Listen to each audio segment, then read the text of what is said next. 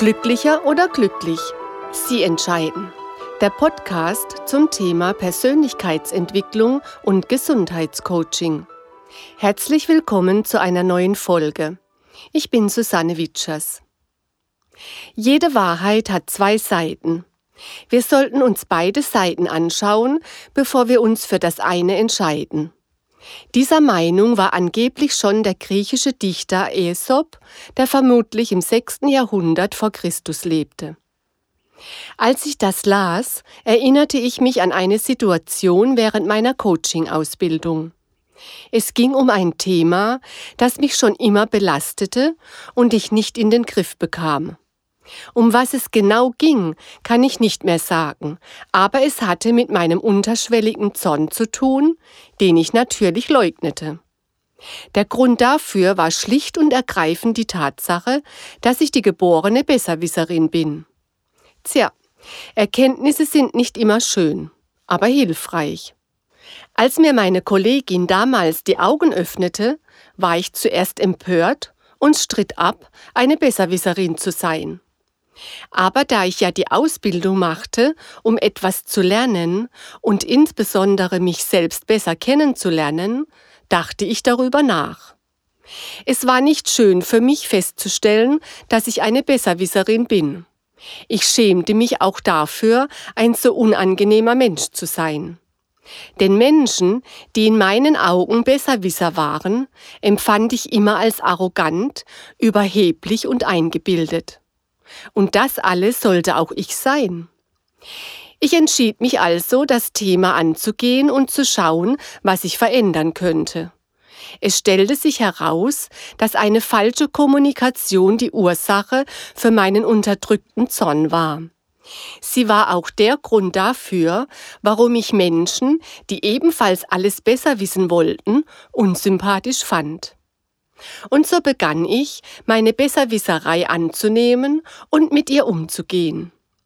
Ich stellte mir vor, wie es wäre, wenn ich in jeder Situation immer richtig kommunizieren würde.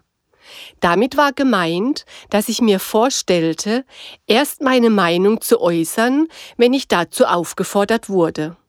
Und ich stellte mir vor, dass ich meine Meinung auch gar nicht äußern musste, wenn ich nicht wollte. Ich stellte mir vor, dass ich nicht mehr den Drang hatte, anderen ständig ins Wort zu fallen und ihnen meine Ansichten aufs Auge drücken zu müssen. Ich malte mir vor meinem inneren Auge aus, wie ich anderen wohlwollend und aufmerksam zuhörte und mir dabei sagte, dass jeder seine eigene Meinung haben dürfe. Und ich sagte mir, dass auch andere einmal Recht haben können und ich auch mal Unrecht. Dies nahm mir meinen inneren Druck und ich spürte, dass ich nicht verantwortlich dafür war, anderen zu sagen, was richtig oder falsch ist. Ich war nicht verantwortlich dafür, ihnen zu sagen, was wahr und was unwahr ist. Und das fühlte sich fantastisch an. Es fühlte sich so leicht und unbeschwert an, dass ich es genoss, in diesem schönen Gefühl zu baden.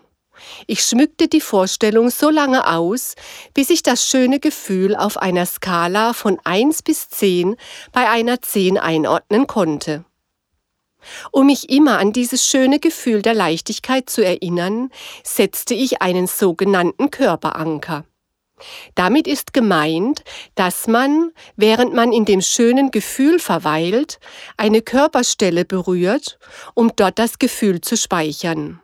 Es sollte eine Stelle sein, die leicht und unauffällig zu erreichen ist und die Sie normalerweise im Alltag nicht berühren. Wenn Sie zum Beispiel beim Nachdenken ständig an Ihrem rechten Ohrläppchen zupfen, würde sich diese Stelle als Körperanker nicht eignen. Sie könnten dann zum Beispiel mit Ihrer rechten Hand den linken Daumen umgreifen. Ich habe mich dafür entschieden, mit der rechten Hand über meinen linken Ellenbogen zu streichen. Damit das gute Gefühl auch stark mit der ausgewählten Körperstelle verbunden ist, bin ich mindestens einmal täglich in dieses gute Gefühl eingetaucht und habe meinen linken Ellenbogen berührt. Um zu sehen, ob die Verankerung auch funktionierte, habe ich mir eine Situation vorgestellt, die mir Stress verursachte und mit meiner Besserwisserei zu tun hatte. Dies rief sofort wieder unangenehme Gefühle hervor und ich spürte fast körperlich meinen unterdrückten Zorn.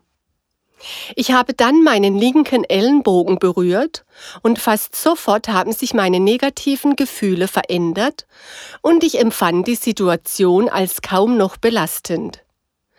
Der Sinn dieser Übung besteht darin, dass man in alltäglichen Situationen, in denen man sich dabei ertappt, wieder in die Besserwisserei abzurutschen, diese Körperstelle berührt, um nicht wieder in die alte Verhaltensweise zu verfallen. Wie ist denn Ihr Verhältnis zum Thema Wahrheit? Sind Sie auch jemand, der wie ich unter seiner Besserwisserei leidet oder sie leugnet, beziehungsweise gar nicht weiß, dass man zu dieser unangenehmen Gruppe gehört? Können Sie die Meinung anderer aushalten oder beharren Sie auf Ihrer Wahrheit? Fällt es Ihnen leicht zuzugeben, wenn Sie sich geirrt haben? Das und vieles mehr können Sie ganz einfach mit den vielen bereits vorgestellten Testmethoden und Übungen herausfinden. Und wenn Sie möchten, probieren Sie auch einmal den Körperanker aus. Nicht nur eine falsche Kommunikation könnte einer der Gründe für ein belastendes Thema sein. Es gibt noch zwei andere, die ich Ihnen in den nächsten beiden Folgen vorstelle. Heute kann ich sagen, dass es sich gelohnt hat, mich mit dem Thema auseinanderzusetzen. Den Körperanker brauche ich nur noch selten, denn ich stehe inzwischen offen, ehrlich und humorvoll zu meiner dunklen Seite und stelle fest, dass mir fast keine Besserwisser mehr begegnen. Eigenartig, oder? Vielen Dank fürs Zuhören. In der nächsten Folge geht es um Verantwortung und darum, wie Sie herausfinden können, ob dieses Thema Sie daran hindert, eine belastende Situation loszulassen. Ich freue mich, wenn Sie dann wieder dabei sind und verabschiede mich für heute ganz herzlich von Ihnen. Ihre Susanne Witschers. Und denken Sie daran, glücklicher als glücklich geht nicht.